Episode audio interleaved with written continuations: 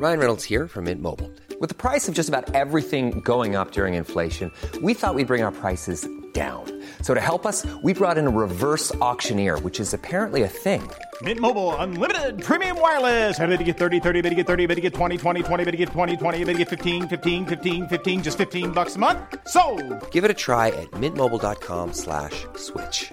$45 upfront for three months plus taxes and fees. Promo for new customers for limited time. Unlimited more than 40 gigabytes per month. Slows. Full terms at mintmobile.com.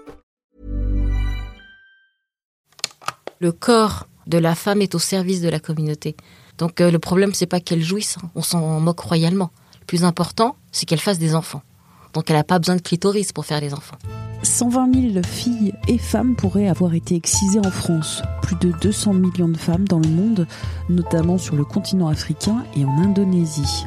L'excision est une mutilation des organes génitaux féminins.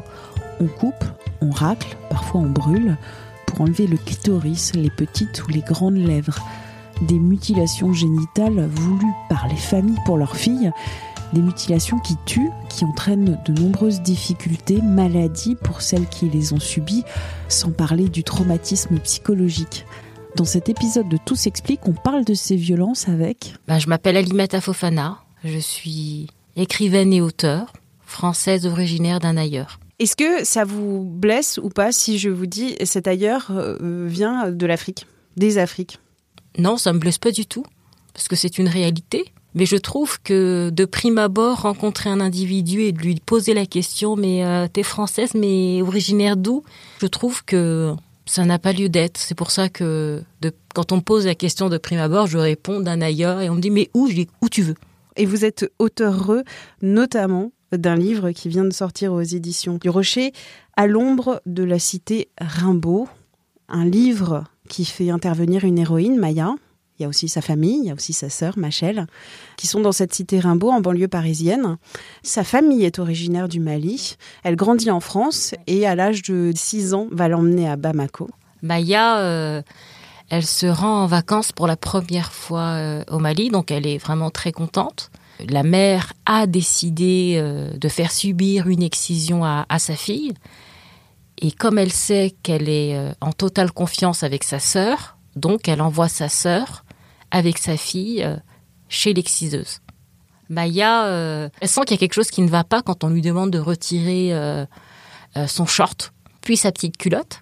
Et à partir de là, c'est là où le cauchemar commence, où dans le livre, ce que je raconte, c'est qu'il y a des personnes qui arrivent et qui Écartèlent. Et tiennent Maya, ouais, c'est ça. Les jambes et également les bras. Sa tante arrive et lui tient la tête. Et c'est là où Maya subit l'excision de cette vieille femme qu'elle ne connaît pas. L'excision, on va en parler. C'est une mutilation génitale sur les sexes féminins. Ça peut être couper le capuchon du clitoris et le clitoris. Ça peut être faire cette opération et aussi couper les petites lèvres. Ça peut être aussi de, de, de couper les grandes lèvres. Ça peut être aussi l'infibulation, c'est autre chose. Qu'on trouve plutôt en Afrique de l'Est. Qui consiste à soit cautériser, soit racler, soit couper aussi, et ensuite coudre le, la vulve et ne laisser qu'un petit trou pour euh, évacuer les fluides. Et quelles sont les conséquences de l'excision, des excisions? Les conséquences sont multiples elles sont physiques et psychiques. Pour les, bébés ou les petites filles qui subissent ça, il y a un risque de mort. Il y a des personnes, des jeunes filles ou des bébés qui se vident de leur sang. C'est fait à vivre sur des petites filles. Euh, donc euh, il y a des voilà, il y a des accidents très graves et des accidents mortels. Il y a aussi euh, comme conséquence des problèmes d'énurésie, des problèmes aussi au moment de l'accouchement ou des femmes qui, qui, vont avoir de très très grosses difficultés à accoucher par voie basse, des risques pour elles et pour le bébé. Il y a aussi des conséquences liées au fait que lors de relations sexuelles, elles peuvent avoir des douleurs, les femmes, à cause de l'excision, comme c'est fait de manière euh, voilà, brutale. Et parfois, au niveau de l'orifice vaginal, il se rétrécit davantage. Parfois, c'est ça aussi qui fait que euh, lors de relations sexuelles, certaines femmes ont mal. Et après, euh, il y a de grosses, grosses euh, séquelles psychiques sur la question du, du corps, sur son rapport à son corps, sur comment on se perçoit. Pendant des dizaines et des dizaines d'années, Maya va faire le choix aussi de la reconstruction, de l'opération pour reconstituer un clitoris. Sur le temps de la réparation, ça peut durer des années et des années. La réparation chirurgicale, elle se fait très rapidement. En une heure, c'est fait. Mais le travail psychique, c'est un travail qui est sur le temps long parce que c'est un travail de déconstruction pour reconstruire. Si on vous a élevé en vous disant comme Amaya euh, que ton corps est sale et qu'il faut le cacher, c'est très compliqué. Euh, hop, à 25 ans, hop, hop, hop. Non, ça marche pas comme ça. Là, c'est euh, comprendre et de se dire que c'est un point de vue, c'est un chemin, mais que elle, en tant qu'individu, elle a le droit de penser autrement. Et c'est ça qui est très très compliqué parce que souvent, les gens ne s'autorisent pas à penser autrement. En France, environ, parce qu'on n'a pas de chiffres, environ 120 000, 125 000 petites filles, adolescentes, femmes sont excisées.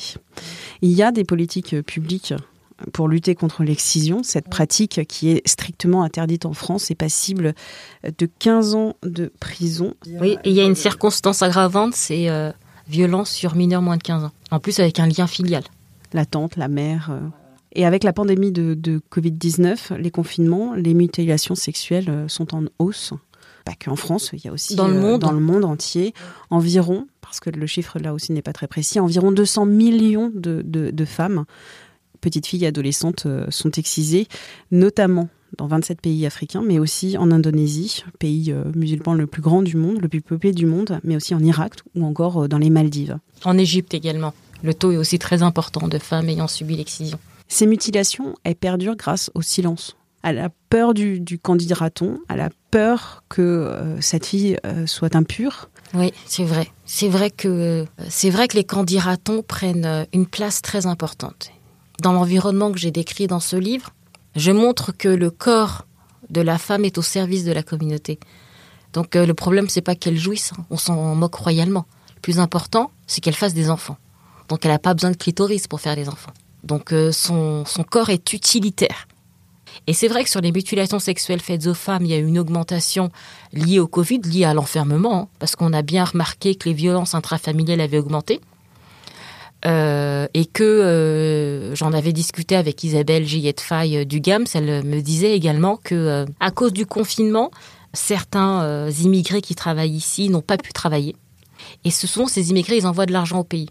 Donc même les femmes qui ont arrêté d'exciser se sont mises à exciser pour gagner de l'argent.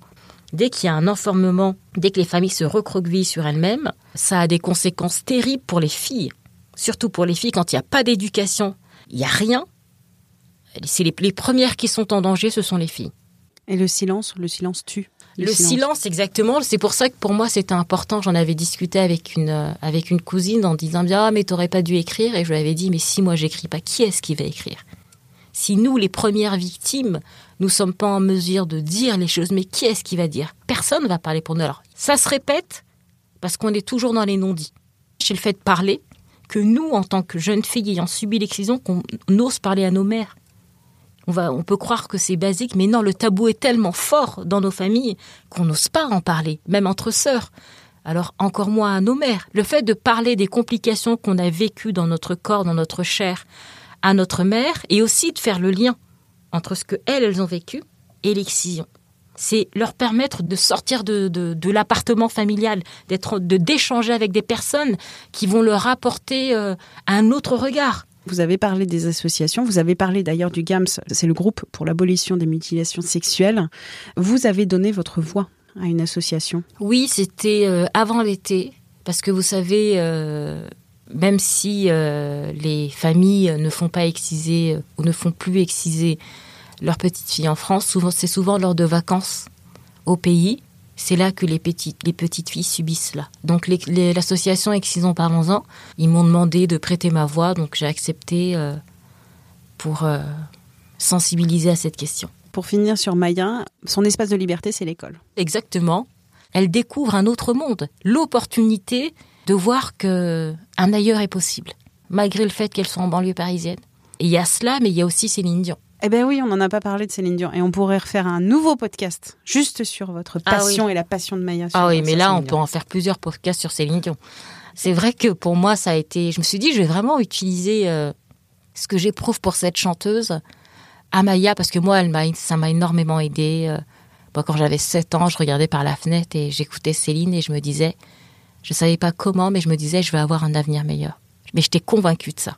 Alors, vous l'avez dit dans d'autres médias, donc euh, on joint euh, notre voix aux autres médias pour faire cet appel à Céline Dion pour que vous la Ah oui, alors ça c'est le rêve de ma vie, de rencontrer Céline Dion. Et je pense qu'elle serait touchée de, de savoir à quel point cette euh, jeune fille que j'étais au fin fond de la banlieue parisienne, on pariait pas une cacahuète sur nous.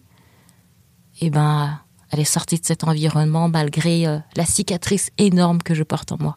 Céline, si tu nous écoutes, euh, fais signe. Merci à Alimata Fofana pour cet entretien. Tout s'explique, c'est le podcast original de 20 minutes que vous retrouvez sur toutes les plateformes de podcast et sur 20minutes.fr. N'hésitez pas à vous abonner, c'est gratuit. Pour nous écrire une seule adresse, audio-20minutes.fr. On se retrouve la semaine prochaine. D'ici là, bonne écoute des podcasts de 20 minutes.